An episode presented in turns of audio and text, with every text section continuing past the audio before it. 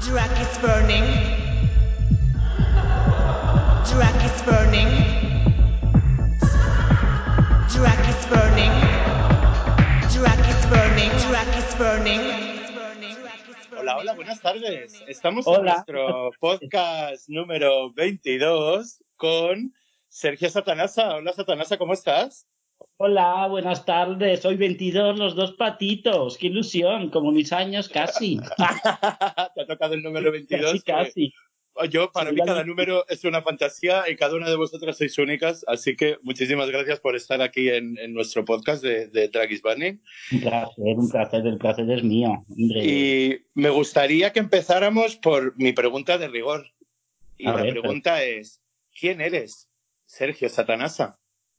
¿Quién soy? Pues no sé, soy un, una persona más, no sé, con mis puntos, mis cosas buenas, mis cosas malas.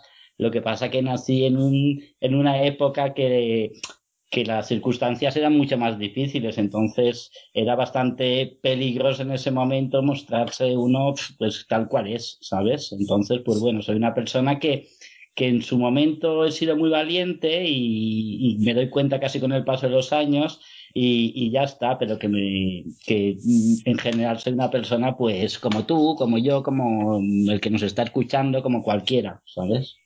No sé. Perfecto. ¿Cuál, cuál- como, como Satanasa, eh, ¿qué, cuál ha sido tu intención para ofrecer al público? O sea, vayamos un poco a los orígenes de, de- de- de tu arte y de tu transformismo.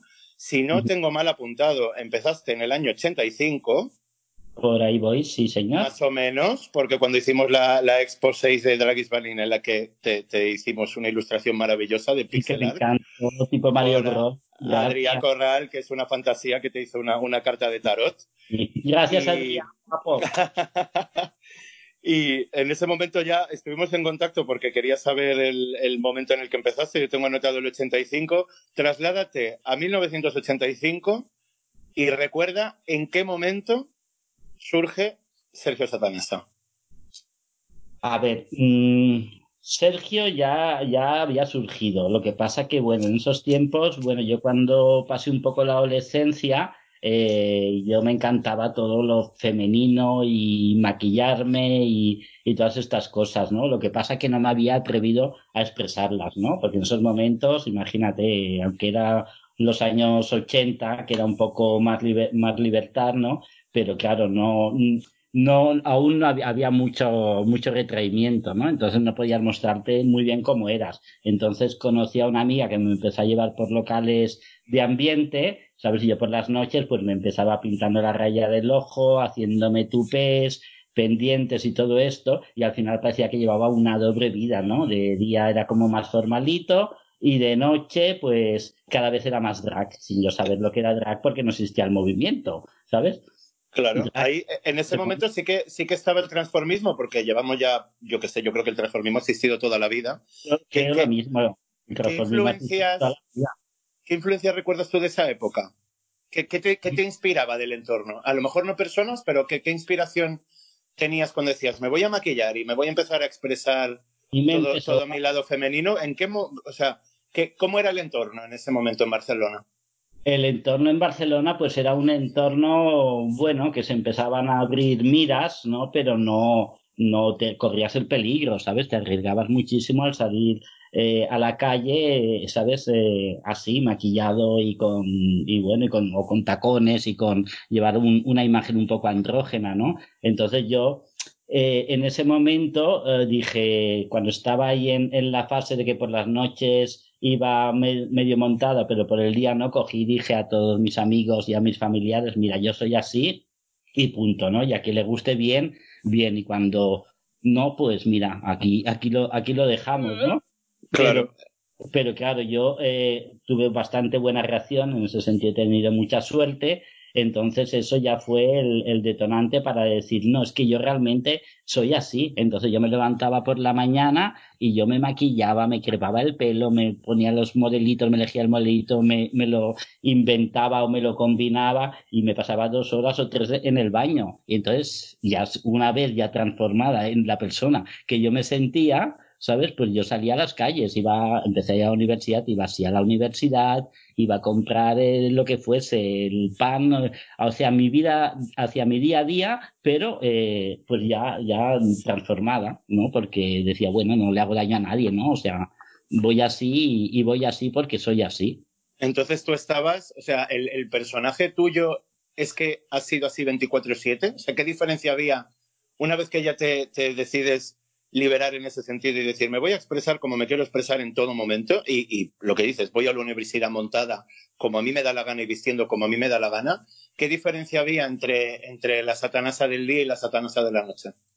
Ya no había ni, ninguna diferencia, ¿sabes? Ya no había ninguna diferencia porque Satanasa realmente eh, he, he, sido yo. Lo que pasa que no me llamaba Satanasa, ¿sabes? Fue a raíz de ir así cuando empecé a, a, encontrar trabajo. Bueno, me fui a Ibiza con el viaje de curso y ahí conocí a Locomía, hicimos muy buenas migas y, y, empecé a trabajar con ellos, ¿sabes? Entonces yo estuve tres años trabajando con Locomía hasta el año 88 que me echó el manager porque no tenía altura, bueno, reformó el grupo como él. ¿Por altura?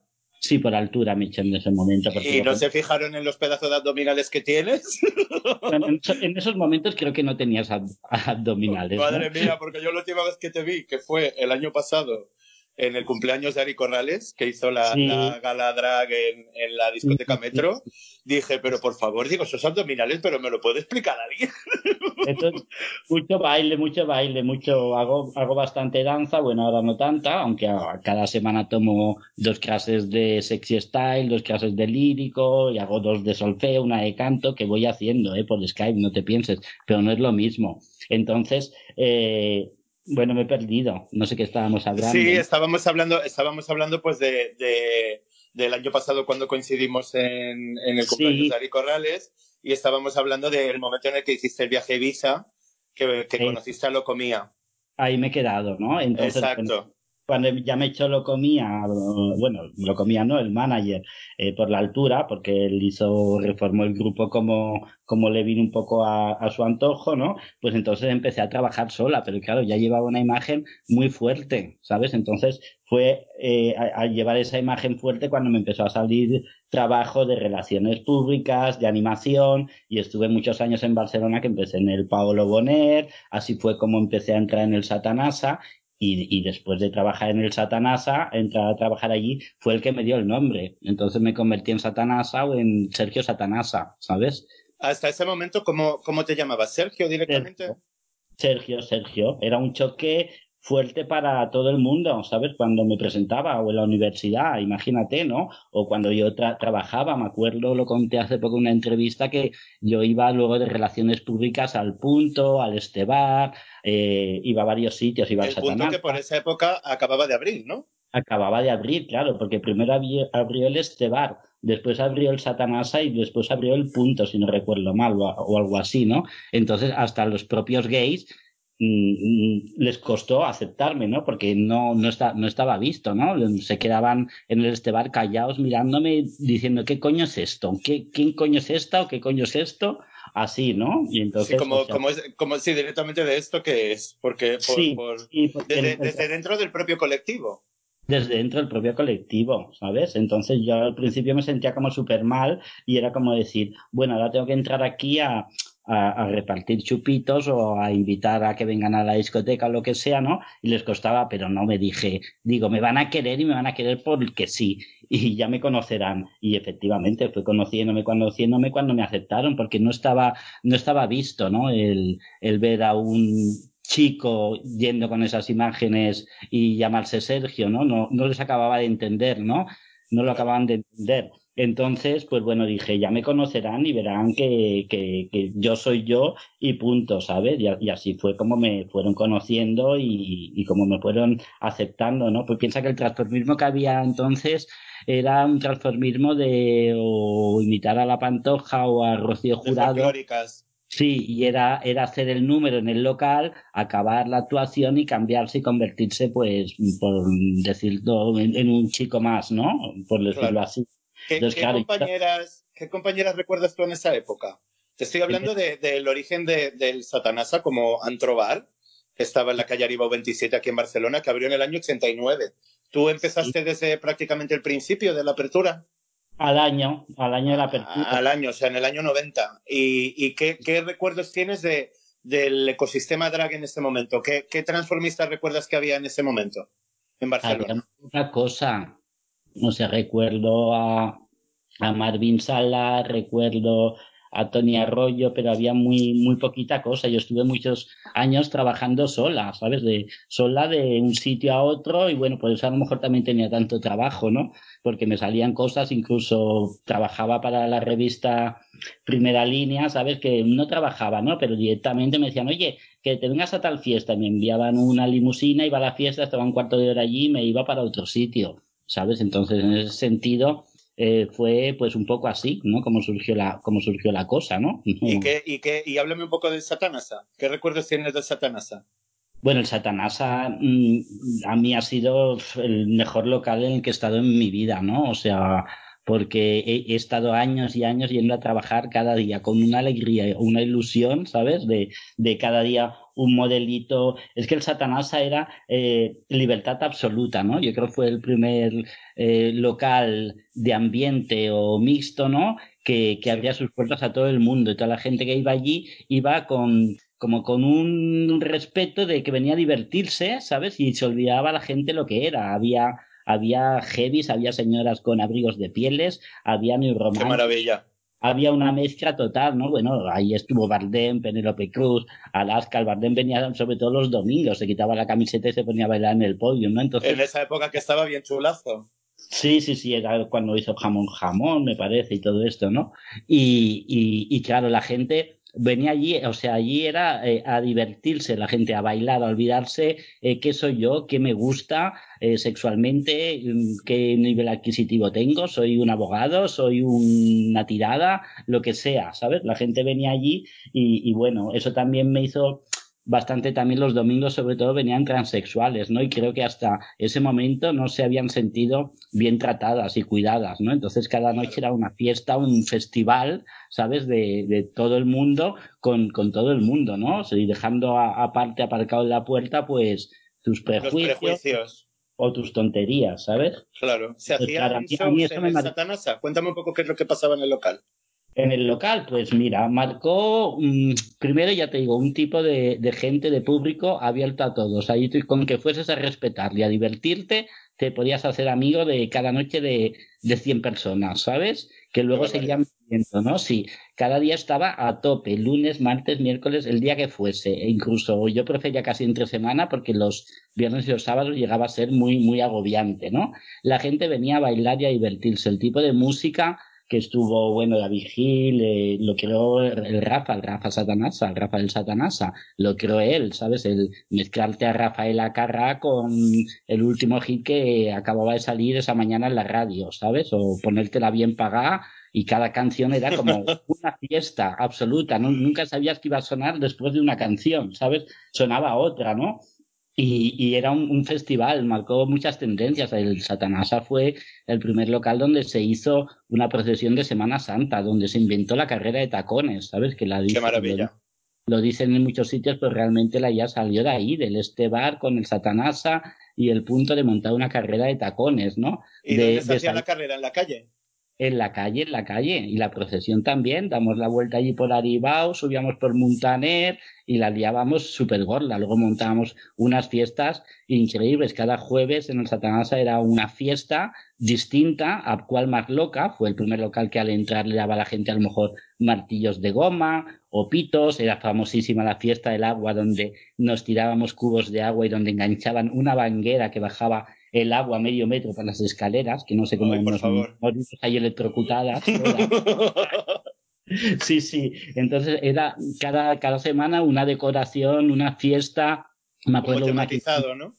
Sí, una, cada, una locura de fiestas, ¿eh? O una se llamaba Cómeme el coño con palillos chinos, ¿sabes? Y íbamos Ay. como típico personas vestidas de chinas a cenar a un chino para luego hacer la fiesta en el Satanasa toda la gente vestida de china. Yo me acuerdo que llevaba unos bols en los pechos donde la gente iba comiéndome el arroz de los pechos, ¿sabes? ¿Sabes? Así, ¿no? Con los palillos y todo, ¿no? Entonces, o sea, bueno, que tu personaje está... era, era totalmente performático desde el minuto uno, o sea, era performance constante.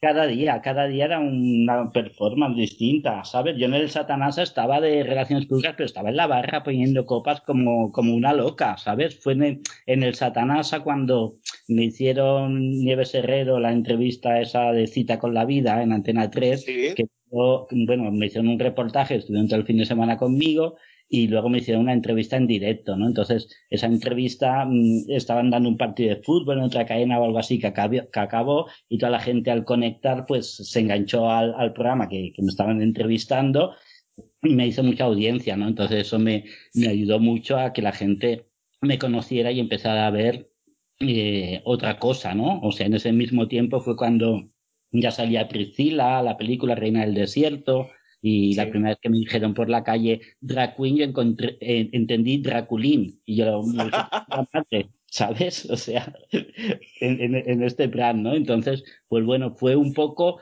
un poco así, ¿no? El ser yo como, como soy, a lo mejor encontrarme en el, en el momento adecuado, en el, en el mejor momento, ¿no? Entonces, yo pasé ahí unos años de, de super diversión, ¿no? De, de, de, me lo pasaba cada noche teta, cada día era una aventura y una historia, ¿sabes? Qué divertido. ¿Qué, referentes eh, eh, recuerdas que, eran importantes para ti en ese momento? ¿Cuáles eran tus referentes? ¿Quién te, quién te inspiraba a, crear los looks, los personajes?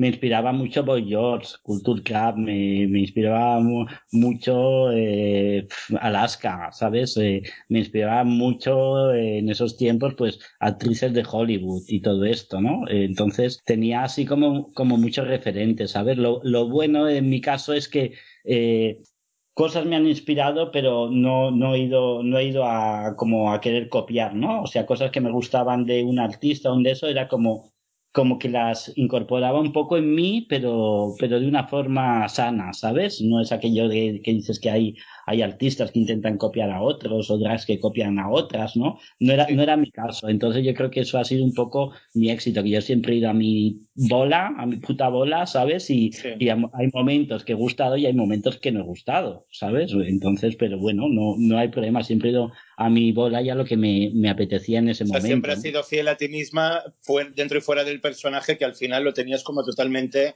eh, eh, fusionado con tu persona, ¿no? Claro, claro, es que yo sé que yo sé que conozco muchos artistas y drags que, que cuando están montados se llaman de una manera y son de una manera y luego de chico resulta que son totalmente de otra, ¿no? Es como que están interpretando a ese personaje, ¿no? En mi caso se han mezclado, ha sido al revés con el tiempo cuando he hecho clases de interpretación y de danza y eso cuando ya con, con, con, conmigo me he ido a, hacer otros papeles, ¿sabes? Pero cuando se ha tratado de, de ir a, hacer una obra o cualquier cosa, ¿no? En el momento de, de actuar o de, o de hablar eh, era yo misma, ¿no? O yo te podía hacer un número, yo que sé, de Marilyn Monroe por decirte, pero no estaba copiando a Marilyn Monroe, ¿sabes? Claro, sí, porque el look no tenía nada que ver.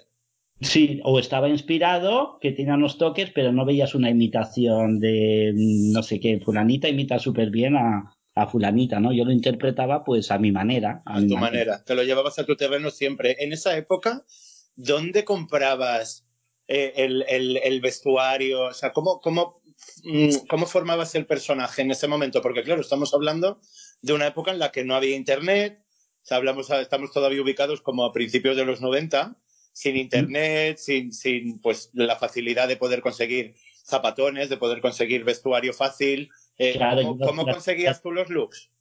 Yo, por ejemplo, las primeras plataformas de taconazo de aguja enormes me las compré en el rastro de Barcelona, ¿sabes? O sea, me, y me, las compré eh, porque me encantaron y era mi número y era un corazón la plataforma agujereado, dorado, con un tacón de aguja de 22 centímetros, ¿sabes? Y a partir de ese zapato fue cuando quise hacer el zapato más grande y me lo llevé al Menkes, que la tienda de, de ropa, ¿sabes? Y, y, encargué a Jacobo que firmé en el libro de las primeras plataformas que se hicieron, ¿sabes?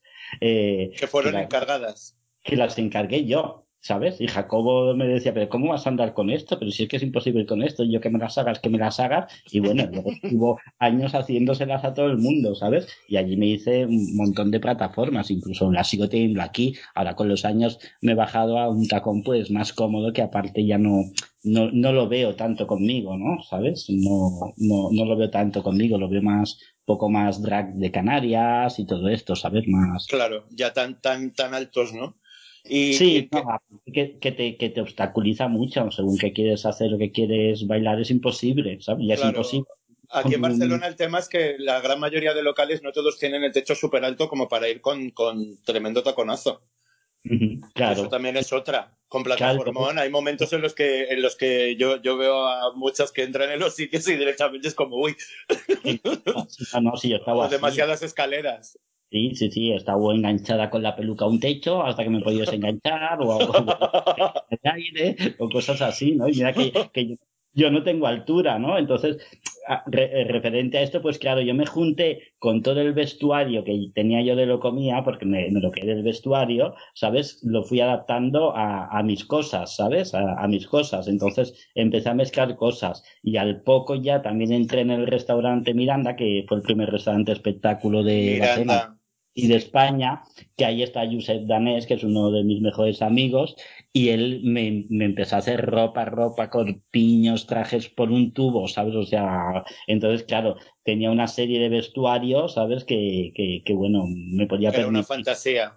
Sí, podía trabajar 50 días seguidos sin repetir nada, ¿sabes? O Uh, sea, qué lujo eso. Háblame del Miranda. Claro. ¿Qué recuerdos tienes del Miranda? ¿En qué, ¿En qué época fue el Miranda? ¿Como mediados de los 90 más o menos? Porque creo que Sarón me habló de. Miranda.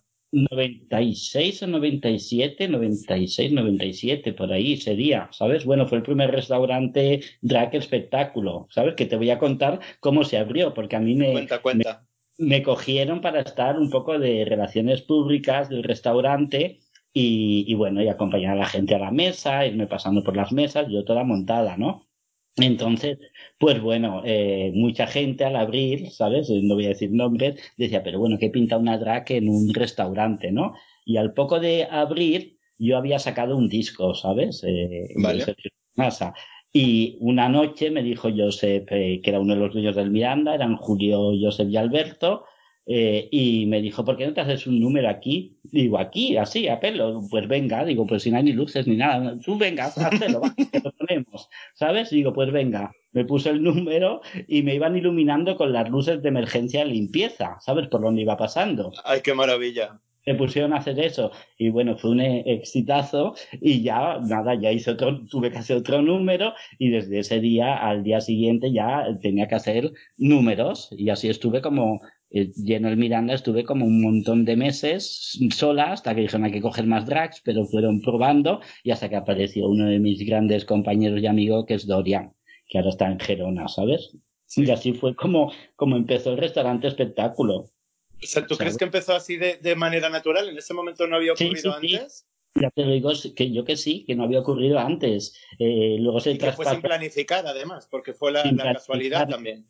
fue en el Gula, se abrió el Gula Gula de Madrid, se abrió el Miranda de Madrid también, y se abrieron el Eternal y un montón de, de sitios, ¿sabes? Pero que el primero originalmente fue el Miranda y, el primer show se hizo así, ¿sabes? Hasta que ya compraron cañones de luces y un camallo se ponía en una esquina del pasillo porque era todo alargado y el otro en la otra punta y te iban iluminando y entonces ya se convirtió en, en, en, en un restaurante espectáculo. Qué maravilla, qué maravilla. Así es Eh, sencillo. Y que, que háblame de- del disco que sacaste en ese momento. Cuéntanos. Bueno, pues nada, saqué un, saqué dos discos, ¿sabes? El, el primero era Satanasa, Sergio Satanasa, que había canciones originales como el 10 segundos que le he vuelto a regrabar, que en principio iba a grabar el videoclip ahora en el confinamiento, pero que no va a poder, no va a poder ser por ahora y, y bueno, eh, me fue bastante bien, los vendía directamente en, en los locales que en mano. trabajaba. Sí, los vendía en mano, estaban en la tienda Revolver de la calle Tallers y todo eso. Y, y nada, y así fue cuando también empecé a, a, a cantar en, en el restaurante, ¿sabes? A hacer números cantados, números de playback, iba, iba mezclando un poquito. ¿Tú recuerdas, recuerdas en ese momento, eh, o sea, eres consciente de lo que inspirabas a otro tipo de, de transformistas? ¿De que te estabas convirtiendo en un referente? Yo, claro, yo lo hacía, pero yo, por ejemplo, Divine, que la adoro, siempre me dice, y yo es que te vi y dije, yo quiero ser como ella, y siempre que, siempre que nos vemos, me dice, yo soy así por ti, ¿sabes? Y lo sé, y lo sé por, por, bueno, de otras compañeras y otras cosas, ¿sabes? Que dijeron, coño, si esta puede, yo también, ¿no? O sea, pero claro, también era, era romper muchas, muchas barreras que, que, había antes, ¿no? O sea, era, era, era complicado, sobre todo en los 80, pero en los 90, ya te digo que a partir de Priscila es cuando empezó el movimiento drag y empezaron a salir drags por todos lados, pero yo me tiré como 8 o 9 años sola, ¿sabes? Por Barcelona, ¿sabes? Me tiré un montón de años sola. Qué, qué maravilla. Eh, ¿Cómo, cómo se, se te pasa por la cabeza el decir, pues voy a hacer una canción? de, vale, si relaciones públicas de, de, los locales más de moda en este momento en claro. Barcelona, tengo ya el personaje creado, voy a hacer una canción. Yo, mira, yo digo, yo, yo soy así, ¿sabes? Con, con lo bueno y, con lo malo, ¿no? Pero claro, no era consciente tampoco de mis limitaciones. Ha sido con el tiempo cuando he ido tomando clases, yo canto, pero no me considero cantante. Ahora estoy en, en un musical que, bueno, espero que se retome. Luego, si quieres, hablamos de eso. Sí, tránsitos, eh, hablamos al final. Sí, de tránsitos, pero también estaba en el musical de, de Madrid contra Corrientes, que se estrenó el día 6 de, de marzo y tuvimos que, que dejarlo hasta que nos vuelvan a avisar. Y, y, bueno, para mí ha sido uno de los trabajos más, más difíciles que he hecho, ¿no? Porque no solamente has de interpretar, has de cantar, ¿sabes? Yo no canto mucho, pero canto, tiene coreografías, tiene mucho movimiento en el que mueves cubos, mueves paneles, y la verdad es que se trabajó mucho, ¿no? Para llegar al estreno, que fue un éxito, pero, pero claro, de repente, después de tanto trabajo, se nos va, se nos va a la basura, ¿no? Y se paraliza. Se paraliza. Bueno, volvamos al origen del disco. ¿En qué momento surge el que digas, venga, voy a hacer una canción.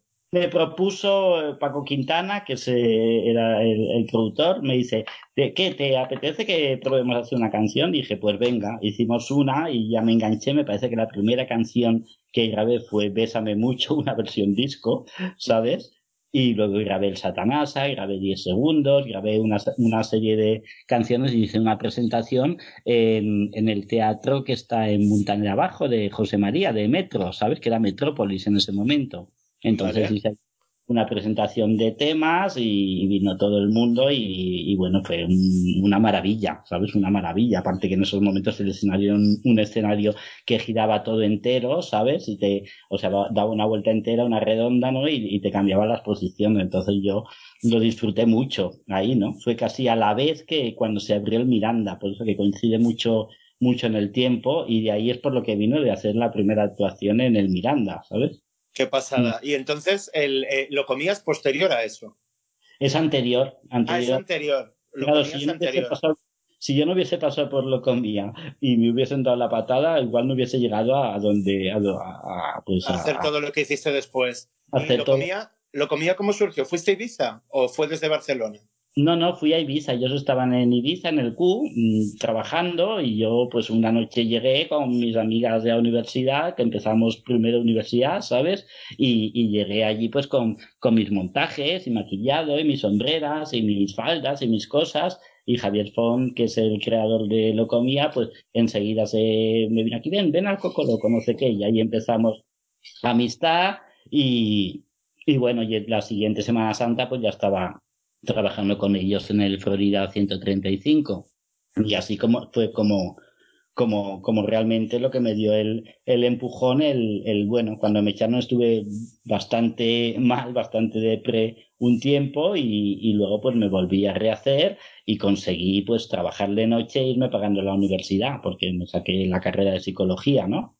Y entonces, Qué maravilla. Pues, bueno, sí. Qué maravilla el, el, el punto de la doble vida, ¿no? De decir, ya eres un personaje público y a la vez estás estudiando. Montada. Iba a la universidad montada y la universidad me iba a trabajar, ¿sabes? Yo iba a la universidad montada, ¿no? Imagínate tú el shock de los profesores y la gente, ahí me conocía todo el mundo, ¿no? ¿Cómo, Porque ¿cómo reaccionaba la gente en ese momento? Pues muy bien, yo estuve súper bien en la universidad, ¿eh? O sea, yo me acuerdo... Y más una... encima en psicología, que es como si claro, algún yo me acuerdo pero no una, una clase que un profesor dijo, bueno, que salga a hacer eh, eh, no sé qué, la práctica, el, el ejercicio. La, la, chica era ya de azul. Y me miro y digo, llevaba la camisa azul. Digo, ay, no, por favor, ¿sabes? Tierra, trágame. No, hombre, Sergio Jiménez. Y bueno, un, un silencio, ¿sabes? Eh, claro, porque era, era un choque, ¿no? Pero bueno, yo, pues nada, eh, allí al final me convertí en, en, bueno, conocí a todo el mundo en la universidad, ¿no? Y sabían que me iba. Pasé tiempos que iba a Italia y me pasaban los apuntes, los libros, me hacían algún trabajillo que yo no llegué a hacer, estas cosas, ¿no? O sea, ya estabas como una diva incluso en clase, me encanta. Sí, sí, por eso te digo que es que yo no es aquello que digan, mira, me creo un personaje y ahora me voy a montar así. Esto lo hago ahora más que estoy haciendo más teatro, ¿sabes? Pero en ese momento no. O sea, Eras tú en todo momento somos, sí, somos la misma persona, ya te digo, ¿sabes? Porque esto surgió de mucho antes del movimiento drag y, todo esto, ¿no? Claro. ¿Y eso te, te, permitió el viajar por Europa también y trabajar? Sí, por Europa no es que me haya movido mucho, porque después de lo comía entré con otro grupo, eh, entonces fui a Alemania, con lo comía había estado en Italia, luego trabajé en Italia solo, luego trabajé en Puerto Revieja, Benidorm, eh, Ibiza, entonces pues bueno, luego ya me establecí más en Barcelona, menos del 98 al 2002 que estuve en Madrid. Y después de Madrid, del 2002 me volví aquí por, bueno, por cosas de familia y tal, porque falleció mi padre y me vine para aquí, bueno, al, tiempo de estar aquí, al poco pues, pues falleció mi madre. Entonces, pues me encontré ahí con el, con el pastel este. Y, dijiste, ahora ya para adelante sola. Claro, ya para adelante sola. Entonces, bueno, estuve todos estos años en Barcelona, he pasado por un montón de sitios, me eso, pasado la crisis, he trabajado eh, en lo mejor, he trabajado en lo peor, porque con tantos años, pues, he visto todo. Por un montón de sitios. Claro, entonces he pasado por todos los sitios. Me han alojado en el peor sitio con cucarachas hasta en la suite presidencial en Roma, ¿sabes? O sea que me he pasado. ¡Qué maravilla! enriquece. Yo creo que es el, que es el drag y tener mi, mi parte femenina, absolutamente que no, no la pienso perder en, en, mi vida, ¿no? Pues bueno, ha hecho, ha hecho que pueda hacer cosas que no me hubiese imaginado, ¿no? O sin claro. tener altura en el Palace con modelos, ¿no? Entonces, claro, con los plataformones, pero tú me llegas a decir, yo qué sé, hace 30 años que yo iba a poder estar en un desfile y no, y no, y no lo y crees, dices, ¿no? Ni de coña, claro. Ni de ¿Y tu aventura en Madrid? ¿Cómo ¿Dónde, fue? vas, Porque los, ¿Dónde vas tú? los 2000 fueron muy divinos en Madrid. De hecho, Sí. fue la época en la que empezó a salir yo, porque yo empecé a salir por Chueca ya en el año 98-99. Y, ¿Y qué recuerdo tienes de Madrid en ese momento? Porque tú ya venías con una trayectoria bastante grande, tanto en Mm. Barcelona como en Ibiza y demás, y, y de repente que te plantes en Madrid en los 2000 es que digas, a ver, Pues mira, aquí estoy yo. me fue mm, muy bien Madrid, me fue muy bien, muy tanto como hasta el punto de que querían una drag fija allí que, que al final iba a ser o Dorian o yo, yo no quería irme de Barcelona y, y, y, bueno, pues que sea Dorian, pero ven los primeros 15, 20 días para la inauguración y estar ahí rodando y buscáis más drags, ¿no? Pero me empezaron a salir cosas allí en Madrid y, y, bueno, y vine a Barcelona, cerré piso, dejé el Satanasa, dejé las cosas de aquí y me fui para Madrid, que estuve casi cuatro años, ¿no? Un, ¿Y un poco en más. qué sitios estuviste en Madrid? En Madrid, pues bueno, en el Miranda, todas las noches. Miranda estaba- de Madrid, que ya venías como, como superestrella barcelonesa. Sí, pero te voy a contar una cosa. Mira, cuando llegué a Madrid había un conflicto bastante grande de los locales y las discotecas con, con el tema drags en ese momento. ¿Sabes? Porque sí. sí, Eso no sí, lo ya. sabía yo, cuéntamelo.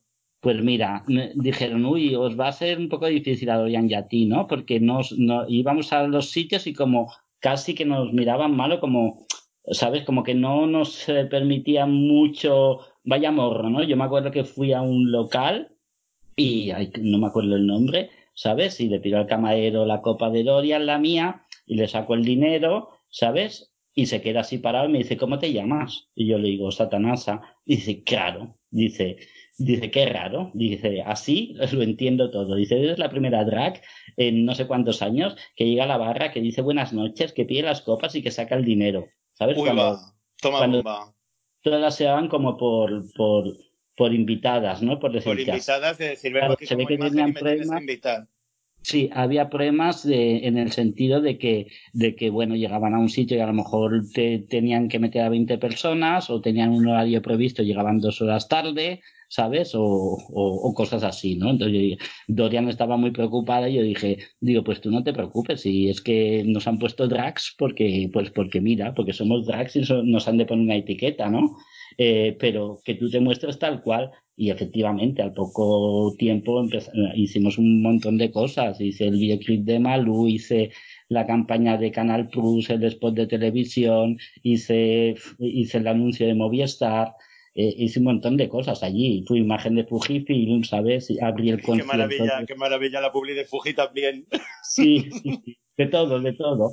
bueno, en ese momento, ¿con quiénes coincidías en Madrid? Que, o sea, de, tu pandilla pues, cercana de coincidir estaba, de, Estaba la estaba la Débora Hombres, estaban Yosa y Malicia, y había un movimiento drag consolidado, ¿no? Lo que pasa que luego volvió a haber otro pequeño bajón donde se mantuvieron pocas y después con el tema de RuPaul, pues claro, se activó un montón otra vez hace un par de añitos, ¿no?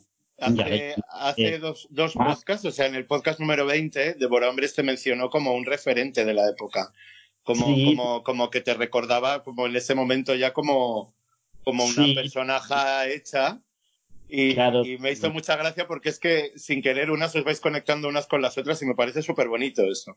Claro, claro, yo con quien tengo ahora mucho con contacto, bueno, vamos hablando, estuvo en el estreno de la serie, en el cine y todo, estuvo Dorian, estuvo La Prohibida, sabes, estuvo, hubo, sí, sí, sí, hubo, hubo gente, sí, y ya estuvo también, eh, ay, te lo digo, la Dori, la Dolly, de, que estaba en el Gula Gula, y ahora también está ahí en el Teatro La Lara, entonces, bueno, sí, sí, sí, realmente. Qué maravilla. Cuando estuviste en Madrid, cuando estuviste en Madrid y dices que estuviste hasta el año 2002. Sí, por ahí. 2002. Y volviste a Barcelona. Y en ese momento, después de haber estado fuera, ¿cómo te encontraste en la ciudad aquí? Ya empezaba a estar más de, como un poco más de capa caída, ¿sabes? Pero bueno, se seguía manteniendo, ¿sabes? Porque ahí entré en el Eterna, estuve en, en La Diva también con Toña Arroyo, estuve ahí unos años. Eh, y bueno, trabajaba para, para Matiné, para el Salvation, que estuve también tres años y pico. Entonces yo me mantenía bien, ¿no? El problema vino a partir del 2008, ¿sabes? Que empezaron a, a cerrar locales, cada vez venía menos turismo gay, porque antiguamente el turismo gay venía prácticamente de Semana Santa a octubre. Hasta octubre y cambió un poco el concepto, ¿no? Bueno, también, pues bueno, eh, el tema circuitizo que también en ese, en ese tiempo se, el, el, el turista gay se, se juntase más en ese periodo de tiempo, que espaciarlo. Luego recuerdo que que tenía algunos eh, americanos y algunos ingleses que casi venían casi cada año y venían a los locales donde estaba y venían cada verano y poco a poco dejaron de venir porque cada vez tenían menos menos oferta nocturna, ¿sabes? Barcelona pasó de ser una ciudad súper abierta y cosmopolita que tenía una vida nocturna de, de escándalo. Maravillosa. Mm. Maravillosa, donde podías ir a cenar a las 4 de la mañana o podías irte a una fiesta cualquier día de la semana, cualquier hora, y cada vez se fueron cerrando más, cosas, no, no, sé el motivo, ¿no? No sé el motivo, también fue, se formó el puerto olímpico y eso, pero la cuestión es que muchos de estos amigos, yo me acuerdo ya los últimos americanos, que se marcharon cuatro días antes de las vacaciones de Barcelona, se marcharon a París, que aunque no iban a tener playa y esto, querían una vida nocturna que Barcelona ya no les ofrecía, a nivel de discotecas, de musicales, de espectáculos. Qué pena eso. ¿Tú no crees que se ha derivado un poco el movimiento de, Barcelona? Te hablo como movimiento LGTB, que se ha derivado de, Barcelona más hacia Sitges, quizás, en verano. No te pienses, porque estuve también eh, hace tres veranos, o, tres o cuatro, no te sé decir ahora. Estuve en el Bar Unión, en, en, en Sitges, trabajando, y realmente eh, Sitges ya estaba como también de bastante bajón, ¿sabes? De bastante bajón. Ya incluso venían paquetes de estos de turistas que, que venían con niños y eso y no sabían muy bien qué pintaban en Sitges o qué hacían ahí en Sitges. Claro, bueno, esa ha sido la fantasía de Sitges que yo lo he dicho siempre, que te paseas por, por las calles del centro y ves de repente familias súper normativas rodeadas de mariconeo máximo, de travestis, de, de todo, es como un poco el arca de Noé. Sí, claro, es que eso, también pasó como, como en Ibiza pasó lo mismo. Yo me acuerdo que en los años 87, 88 y, y esto era, era un público súper más selecto, íbamos a fiestas en barcos, era, era una cosa como, como, de más, no sé, más, más chic, ¿no? Por decírtelo, y que con los años cada vez era más, eh, se iba volviendo un poco más, a ver, sin respetando a todo el mundo, ¿no? Más como Calella o Playa de Aro, ¿sabes? Una cosa así, o, ¿sabes? Sí, más un turismo que ya no iba en concreto con el mismo objetivo.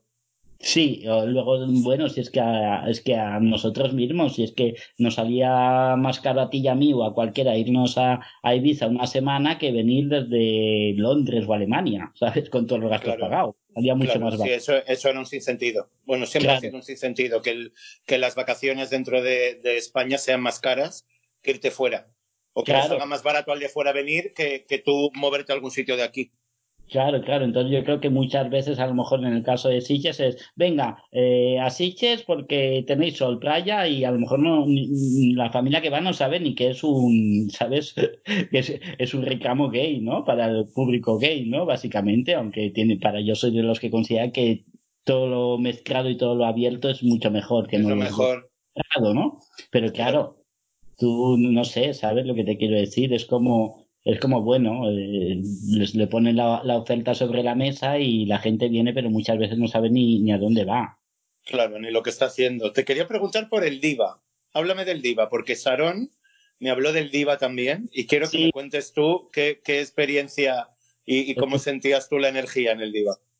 También muy buena. Aurelio, que era el, dueño, ¿sabes? Eh, nos tenía como en casa. Yo sé que estuvieron eh, Charon y Kira Chimay estuvieron antes de cuando entramos Tony Arroyo, yo y luego también entró Carolina y, bueno, la verdad es que muy bien, muy buen ambiente, muy buen rollo, muy buena la cena, ¿sabes? Y bueno, el espacio para... calidad. Pequeñito, pequeñito, pero era como muy, muy, era chic pero, pero familiar, ¿sabes? Chic pero familiar.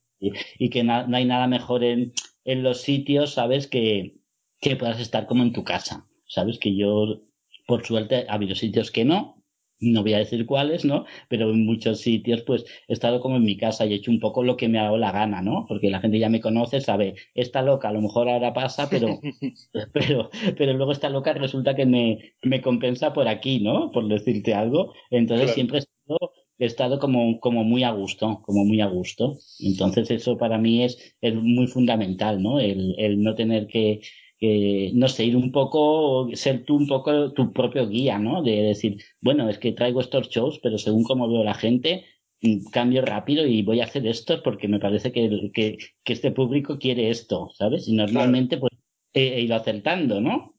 A veces no, ¿no? Entonces, pues bueno. A ver, es que en eh, tantos años de profesión es normal que hayas pasado por, por 20.000 lugares, por 20.000 opciones, 20.000 sitios, 20.000 jefes que al final cada uno propone y dispone cómo piensa que puede ser mejor para su negocio.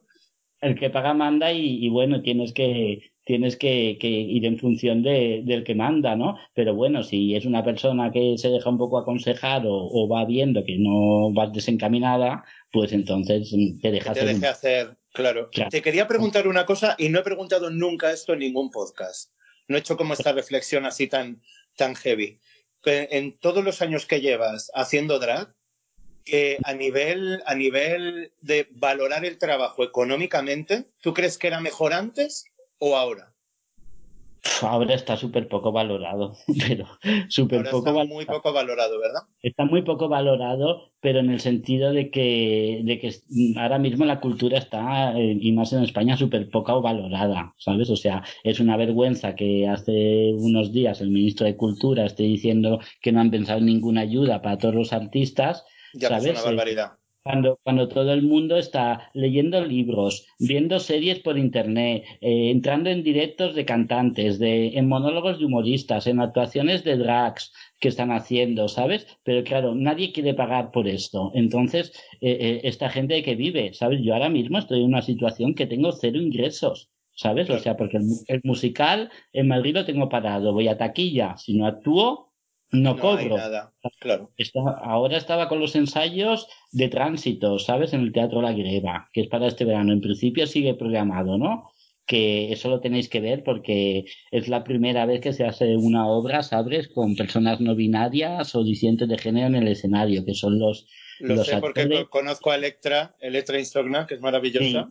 Maravillosa la muerte. También desde aquí un besote. Y, bueno, hay, hay, mucha más gente, ¿sabes? David Teixeira es el director y es una maravilla, ¿no? Realmente lo, lo, vais a tener que ver. En principio está programado en el Teatro La Greva del 2 al 19 de julio, pero como están las cosas, pues no, no sabemos qué va a ser, pero la verdad es que, es que ahora mismo me encuentro con dos obras que no estoy haciendo ninguna, eh, que son muy distintas, no tienen nada que ver tránsitos con el musical Contracorriente, pero que estoy con, con dos directores que me, que me vuelven loca, ¿no? Porque están, están sacando unas cosas poniendo sobre la mesa, ¿sabes? En tránsito está poniendo una cosa sobre la mesa que yo creo que le va a hacer reflexionar mucho a la gente, ¿no? Y en el, en el musical es, el director Frank Granada, ¿sabes? Y está haciendo canciones originales, texto original, eh, ¿sabes? Se está planteando mucha frescura y mucho, mucho del día a día, ¿no? Y es una apuesta también muy arriesgada porque mmm, casi nadie apuesta por, por guiones y temas originales, ¿no? Casi todos son remakes,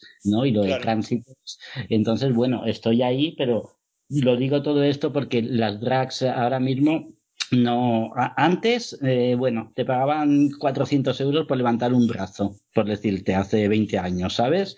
Eh, estaba demasiado, demasiado bien pagado, eh, pero es que ahora los precios que te marcan de, de 50, 60 euros hueso, yo comprendo que a lo mejor no pueden pagar más, ¿no? Pero, pero es que piensa que eso yo me lo gasto en, en montarme, en, en, en el taxi. El taxi para ir, en el taxi para volver y todo esto, ¿no? Entonces, por otro lado, que también hay muchas drag jóvenes que se quieren promocionar, ¿sabes? Entonces, encuentro súper lícito que vayan a los locales en tal fiesta y que a lo mejor salgan en el cartel y no están cobrando, ¿sabes? Que me parece, me parece de puta madre, ¿no? Porque cada uno hace lo que quiere, pero está todo como muy prostituido, ¿sabes? Eh, claro. Ahora me acuerdo que antes veía un stripper y te, tenías, o un chico, o una chica y tenía un numerazo montado, ¿sabes? De, de caerte para atrás, ¿no? Ahora es que cualquiera se quita los pantalones mal quitados sentándose en el suelo, ¿sabes? Y es un stripper que cobra pues 50 euros, ¿sabes? Lo que te quiero decir. Entonces, claro. bueno. Yo creo que va muy acorde también con, con el tipo de público que puede mover cada artista. Y tengo la sensación como que los artistas hace años movíais a un montón de gente, entonces el que, el que hubiera una drag en concreto haciendo un bolo en algún lugar implicaba que, que había mucha gente que iba a verlo porque quería veros allí. Y me da la sensación sí. como que ahora no, no hay tanto sí, sí, fenómeno fan con el drag, como que, que... No, ahora es que también, también, primero que hay muchas, pero luego que también es mucho más fácil. Ahora una peluca o un de estos te puedes comprar por internet o te puedes comprar un vestido en el chino de la esquina que, que esté que dé resultado, que, que, resultón, entonces no, no te implica el compromiso de tener que producirte tú, ¿sabes? Las cosas, tener que hacerte tú las pelucas, tener que, que, montártelo tú, ¿no? Y entonces era como, eh, o gente, hoy que esta noche salgo, Sata, eh, ¿sabes? O, te llamaba, ¿dónde estás hoy? O, o, que, o yo, yo siempre he sido estar años en sitios, ¿no? O, claro. o, la gente a saber que todos los jueves, viernes y sábado está aquí, ¿no? Y cada noche, pues, me encontraba gente que conozco y a unos una semana, otros otro, otros a lo mejor venían cada semana, otros cada dos meses, pero sabían dónde encontrarte, ¿no? Ahora es todo un poco como disperso, ¿no? Primero que no hay locales que estén así continuos, que tengan, que tengan un poco cada noche gente, ¿no? O sea, tampoco claro. es que mucha cosa, ¿no? Y luego sí, que quedan... yo lo hablaba, lo hablaba con Débora Hombres porque decíamos como que, que la noche en uh -huh. España como que se ha como que se ha consumido en cierta, en cierta manera, como que no, no hay el mismo movimiento nocturno que había antes. No, se ha consumido y, y han hecho que se, que se consuma, ¿no? O sea, es que yo conozco mucha gente que, que, que, que es que dice, es que me gustaría salir esta noche a bailar, pero es que, ¿dónde, dónde voy? No sé es dónde. No, o, o, un tipo de público que a lo mejor tiene 40 años y no le apetece meterse en una arena con público de 20, ¿sabes? Y no sabe claro. dónde ir. Entonces acaban, pues bueno, o, o, fiestas en casa o tomando copas y luego yéndose a casa. Y luego también antiguamente el poder adquisitivo era era otra historia. Era ¿no? más alto como para salir a darlo todo. Claro, salías a cenar o te ibas al cine o a cenar, después te tomas una copa y después entrabas en una discoteca. Ahora mismo, si quieres hacer estas cosas, prepara 200 euros. 150 euros. ¿Sabes? Claro. claro pues, entonces no te lo puedes permitir. Entonces optas por, bueno, pues ceno en casa y voy a la discoteca, o ceno fuera y me tomo una copa y voy para casa, o, o hoy voy al teatro, porque todo no puedo hacerlo. ¿sabes? Claro, sí, como que es más, más limitante que, que hace años. Me gustaría que me contaras anécdotas. Si te digo así en plan, piensa en una anécdota o dos o tres o cuatro que, que ahora mismo con el paso del tiempo pienses y digas, qué fuerte que me pasara esta situación. Sí. Pues Haz memoria, haz memoria porque tienes que tener un montón. Así la, la, la primera que se te pase a la cabeza, de momentazo, que digas, me tengo yo que ver en esta situación. Ay, no sé. A ver, que piense, que piense, no sé. Es, que... mm, mm, ¿No te viene ninguna a la cabeza? No te creo. No, no, tengo muchísimas, tengo muchísimas. Pues dale, dale. Pero es que no sé ahora mismo, ahora mismo, pues no sé, como yo qué sé. Situación eh, bizarra. ¿Algún momento en el que alguien te reconociera por la calle y te quedaras muerta, por ejemplo? Bueno, es- eso me, eso me cuesta, ¿no? Pero bueno, ahora cada vez me conoce más gente, porque como te ves en reuniones y en ensayos y esos, pero normalmente piensa que yo solamente me quitaba el maquillaje para dormir y estar en, en la cama, ¿sabes? Y pegarme una ducha y, y volver a empezar. Entonces yo cuando sueño conmigo, sueño conmigo montada. Sueñas ¿sabes? montada, claro. Sí. Ahora alguna vez, claro, como ahora me monto mucho menos, pues a, a lo mejor sueño un que estoy así, ¿no? Pero que en general el, el 90% de mis sueños son montada, ¿sabes? Entonces, bueno, anécdotas así, pues, pues que no sé, es que ha habido tantas de, yo qué Con sé, algún famoso, alguien muy conocido. bueno, al, al Joaquín Cortés le canté una canción de, de bueno, que nada, de, de una tontería, de cuando la vi bailar, en, yo qué sé, a- no sé, es que no sé qué, no sé qué, ¿Qué qué pasó con contar. Joaquín ¿no? Cortés? De, pe- de pegarme una hostia en, en el show, de pisar un clavo y atravesar todo el pasillo con el micro en la mano y con el pecho, pues como tres metros para adelante, ¿sabes? por Ay, el por suelo, favor. porque patinaba, eh, yo qué sé, es que no sé, mil cosas, mil cosas, no sé. Ahora mismo, si, si hubiese pensado algo, bueno, si se me ocurre te digo, pero ahora Te mismo pilla, te pilla en frío, pero es que no me Sí. puedo creer que no tengas ningún momentazo que digas, este momentazo que estaba con alguien en un momento dado y pasó algo como, como para recordar, que se te haya quedado así grabado. Ay, pues no te sé decir, ¿eh? Te lo digo en serio. Ahora mismo no, no caigo. tendrías que pensar, es que con tantísimos años, madre mía, Tendría que pensar, sí. Madre que- mía. Y luego, después del paso de los años, ¿has vuelto a Ibiza? No, no, no, hace un montón de años que no piso Ibiza. Bueno, el, el- hace un par de meses estuve, o tres, cenando con todos los Locomía y eso, y nos dijimos, ¿no? De, a ver, tenemos que volver a Ibiza todos y, y vestirnos y pegarnos un bailoteo, ¿no? Por allí. Pero bueno, la verdad es que me gustaría volver a Ibiza, porque yo, Ibiza tengo muy buenos recuerdos, ¿sabes? Tengo muy buenos recuerdos de Ibiza. También lo he pasado muy bien. Ibiza es que es una maravilla. Ibiza yo creo que para el drag ha hecho, ha hecho mucha, mucha repercusión europea, ¿que sí? Sí, sí, sí, sí. Lo que pasa que también llegó el punto este que vamos, de ir a Ibiza a trabajar es como una guerra que hay de castings que parece que te vas a ir a matar, de buscar pisos o habitaciones súper carísimas que te dejas ahí el sueldo, ¿sabes? Entonces, eh, no sé, hace, hace años que no voy, pero cuando vaya quiero ir en plan turismo y pasármelo bien, ¿sabes? Claro, sí, ya no, no ir en plan trabajo, sino ir en plan a disfrutar y a, y a pasar. Claro que nunca se sabe, oye, si me sale un trabajo para ir de puta madre, ¿sabes? Me voy para, me voy para allí, Yo ¿no? creo que Y- si te das un paseito por allí, algo te sale seguro. Aunque sea una cucaracha, me sale. Exacto, aunque sea un, un moratón en la rodilla.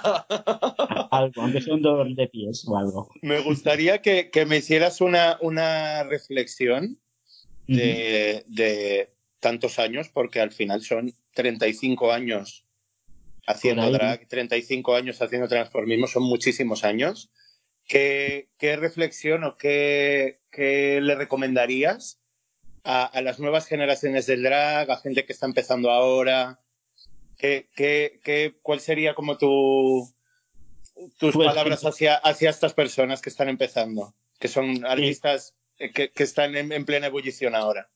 Pues que para adelante, que para adelante, que no se corten ni un pelo, pero sobre todo que, que sean ellas mismas, que sepan, sobre todo, no esconderse con una peluca para, para en algún momento eh, faltar el respeto a alguien, ¿sabes? Lo que te quiero decir, ¿no? no eh, o sea, que sean ellas mismas, que no intenten imitar a nadie, que, que sean originales, que, que salgan a, disfrutar y si algo les gusta más que sea yo que sé la canción, la interpretación, lo que sea, que se formen, ¿sabes? Porque yo, por ejemplo, me he ido formando mucho más de mayor, ¿no? No de, no de cuando era, cuando era joven, ¿no? Cuando era joven pues tenía la imagen y me divertía y ya está, ¿no? Entonces que, que no, que es un tópico, pero que la gente tiene que hacer lo que quiera, sus sueños, y quien quiera vivir de, de ser drag es difícil, es, es muy duro, es muy duro, es durísimo, mucho más de lo que parece, que la gente te ve desde fuera y dice, ay, mira qué bien te lo pasas, ¿no? No tiene en cuenta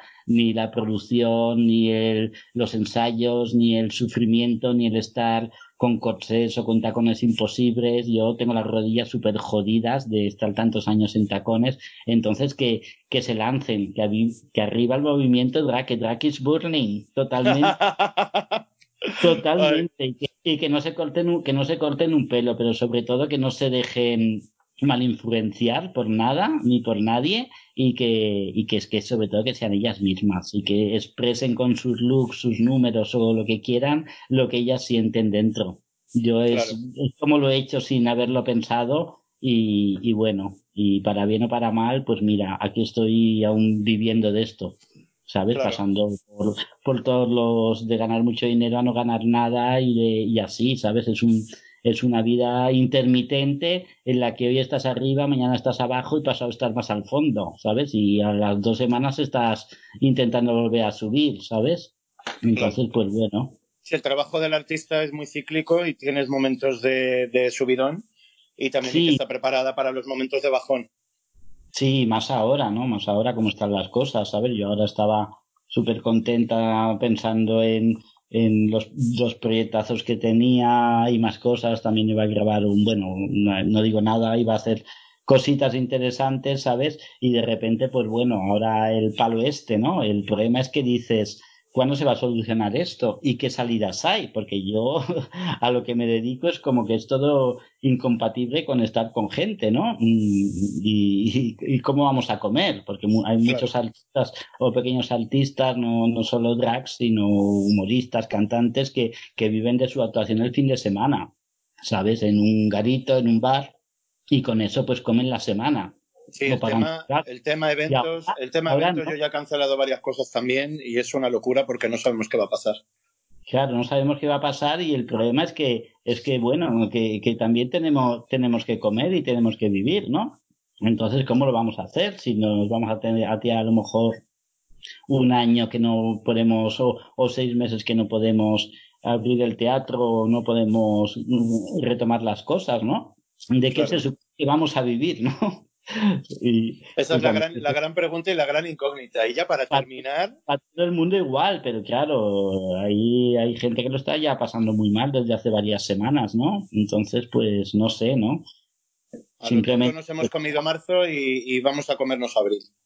Claro, no, no, seguro, seguro. Y, y bueno, a lo mejor vamos saliendo así eh, dosificadamente, pero claro, el tema de, de las cosas, de de hacer clases o ir al gimnasio o estar en una discoteca o ir a ver espectáculos o estar en un concierto es como que esto va para muy largo, ¿sabes? Entonces, a ver, hay grandes artistas o artistas famosos o con más, más pasta que, que bueno, se pueden apañar, pero luego yo te hablo de los medianos y pequeños artistas o las compañías de teatro pequeñas, ¿no? Que van a taquilla, mm, mm, de, de qué viven, ¿no? Claro. no, no, no. La verdad que, que es un futuro súper incierto, pero a la vez a mí me parece que es muy motivador para, para pensar y para darle a la cabeza de, de, qué es lo que podemos hacer y que, y que sigamos en la misma línea. Te decía que para terminar quiero que me hagas una reflexión de mm. el drag como activismo social. ¿Tú cómo lo percibes? Hombre, yo creo que el drag ha sido eh, rompió un concepto, ¿no? De totalmente de que era como tenía que ser hombre o mujer y por qué no puede ser las dos cosas, ¿no? A mí me ha enriquecido como persona el poder eh, tener mi, mi, parte femenina, ¿no? Y mi parte masculina. Entonces, sí, ha sido como una rotura un poco social, ¿no? Fue el movimiento de antes que, que se aprobasen los matrimonios gays, ¿no? Entonces fue abrir un poco las miras de, de la gente, tanto a nivel artístico como, como a nivel sociológico, ¿no? Entonces yo creo que el drag ha, ha, ha roto muchos conceptos antiguos, ¿sabes? Y, y, bueno, con el tiempo pues ha ido demostrando que, ole, que aquí estamos. Claro, qué lujo, me encanta. Pues muchísimas gracias, Satanasa, por bueno, darnos tu voz. Muchas y gracias espero, a vosotros. Espero que pronto nos podamos ver. Pues sí, no un cafetito con digo coñac. Yo, digo yo, un carajillo. Claro. Estupendo. Y para todos nuestros oyentes, muchísimas gracias por estar ahí. Os pido Gracias. mil disculpas por, por el sonido telefónico enlatado, pero creo que es bastante más interesante el contenido que, que nos pueden dar artistas como Satanasa y como todas las demás en comparación a, al, al, que sea una buenísima calidad de sonido. Ya tendremos tiempo para hacerlo. Así que muchísimas gracias por estar ahí y nos escuchamos muy pronto. Buenas tardes, Satanasa. Bueno, Rubén Antón, un beso muy grande y para toda la gente que esté ahí de Drakis Burning, que, que os quiero y espero que nos veamos muy pronto. Que muchas gracias por este ratito hablando con vosotros, ¿vale? Uh, perfecto, un besito, chao. Besote. Chao. Drac is burning. Drac is burning. Drac is burning. Drac is burning. Drac is burning. Drac is burning. Drac is burning.